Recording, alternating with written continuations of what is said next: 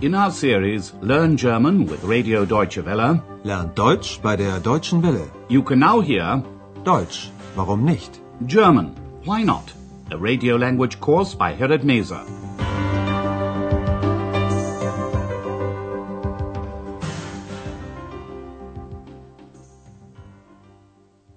Liebe Hörerinnen und Hörer. Hello and welcome to the first part of the German by radio course Deutsch, warum nicht? Lesson 1 is called Das ist ein Lied. This is a song. In this language course we've adopted a new approach. And as you'll probably notice, there are a few surprises in store too. The course also begins in a different way from most other language courses. It doesn't start with the story, but with something that'll help you throughout the course to understand German more easily. But listen for yourself. In the first program, we'd like you to get a feeling for the sound of the language. First of all, listen to the greeting again. Liebe Hörerinnen und Hörer. Did that sound typically German? Well, you can hear some more examples in a moment. But first, we'd like you to try an experiment. Just listen to the sound of the language. Don't try to understand each individual word. Here's the first example. Und nun kommen wir zu unserem nächsten Hörer. Hallo. Ja, guten Tag. Ich Gut. heiße Peter Dressler. Ich rufe aus Duisburg an. Guten Tag, Herr Dressler. Ja, ich habe da mal eine Frage zu Ihrer Sendung aus der letzten Woche. Mhm. Und zwar haben Sie dagegen. That's what German sounds like. That was the beginning of a conversation. People introducing themselves on a radio phone-in program. Listen to the next example. Ich und du, Müllers Kuh, Müllers Esel, das bist du. That's what German sounds like when children speak the language. It's a counting rhyme that children often say when they're playing a game. Now for the next example.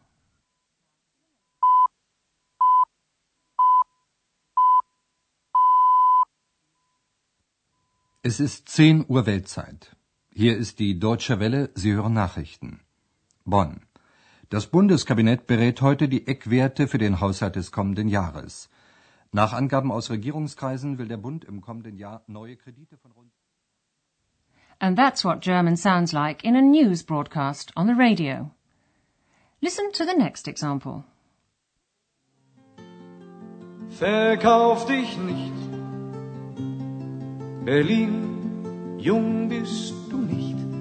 Du so schnell, buckelst zu sehr. Trägst an den Geldern der Freier so schwer. Die werden gehen, dich sterben sehen. Berlin.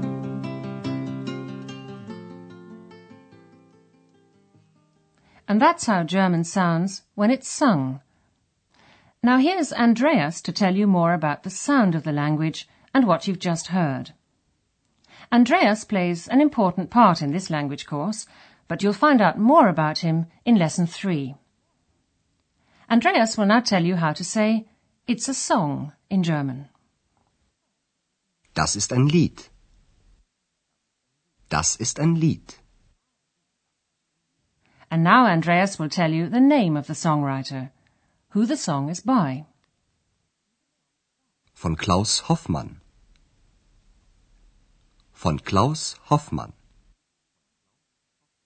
Listen once again. Das ist ein Lied. Von Klaus Hoffmann.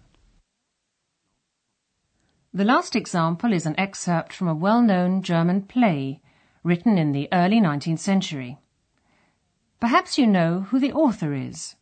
He's very famous. habe nun, ach, Philosophie, Juristerei und Medizin und leider auch Theologie durchaus studiert, mit heißem Bemühen. Da steh ich nun, ich armer Tor, und bin so klug als wie zuvor.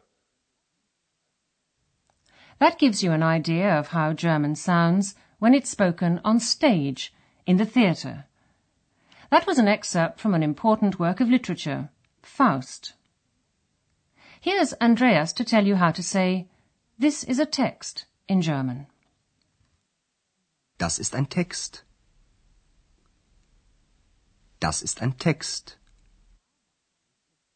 And now he'll tell you who the text is by. Von Goethe. Von Goethe. Listen once again. Das ist ein Text. Von Goethe. Did you notice that Andreas began each sentence with the same words? In both cases, he used the same structure. We'll tell you more about that in a moment after the melody.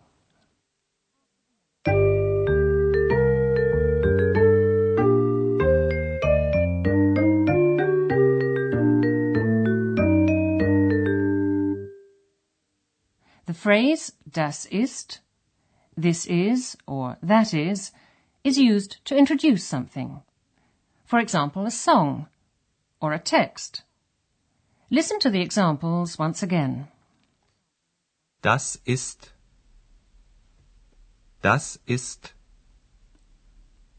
Das ist ein Lied. Das ist ein Text. Von tells you who something is by. In our examples, the names of the authors who wrote the texts. Von. Von. Von Klaus Hoffmann. Von Goethe. Listen to everything once again. Das ist ein Lied von Klaus Hoffmann. Das ist ein Text von Goethe.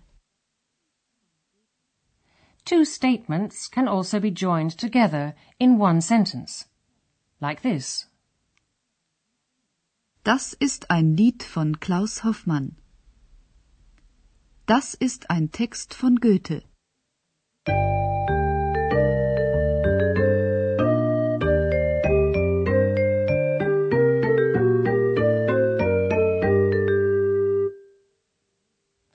In today's program, we've heard different examples of how German is spoken to give you a chance to become attuned to the sound of the language.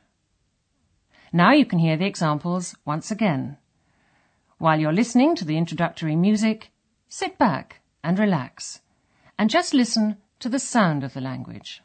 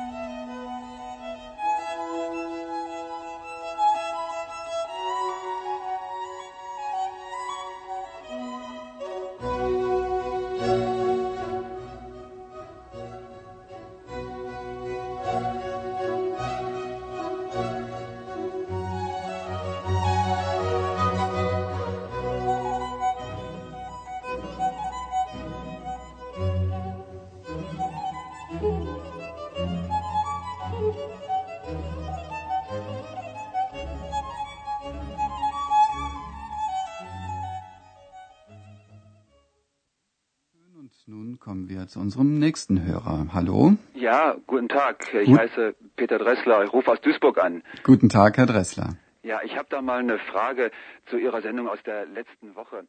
Und zwar haben Sie dagegen.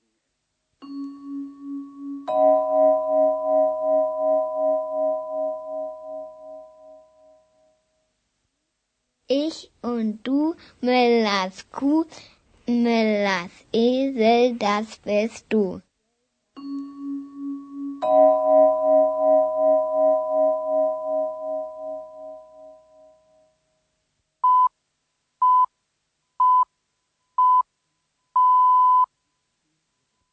Es ist 10 Uhr Weltzeit. Hier ist die Deutsche Welle, Sie hören Nachrichten. Bonn. Das Bundeskabinett berät heute die Eckwerte für den Haushalt des kommenden Jahres. Nach Angaben aus Regierungskreisen will der Bund im kommenden Jahr neue Kredite von rund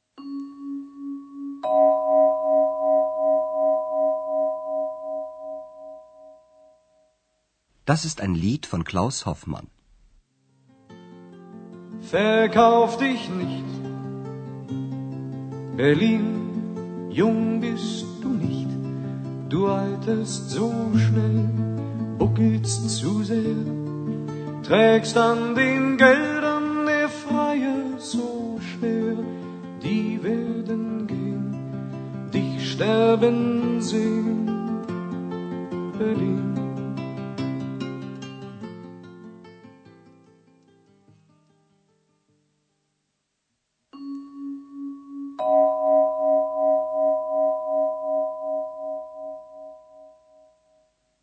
Das ist ein Text von Goethe.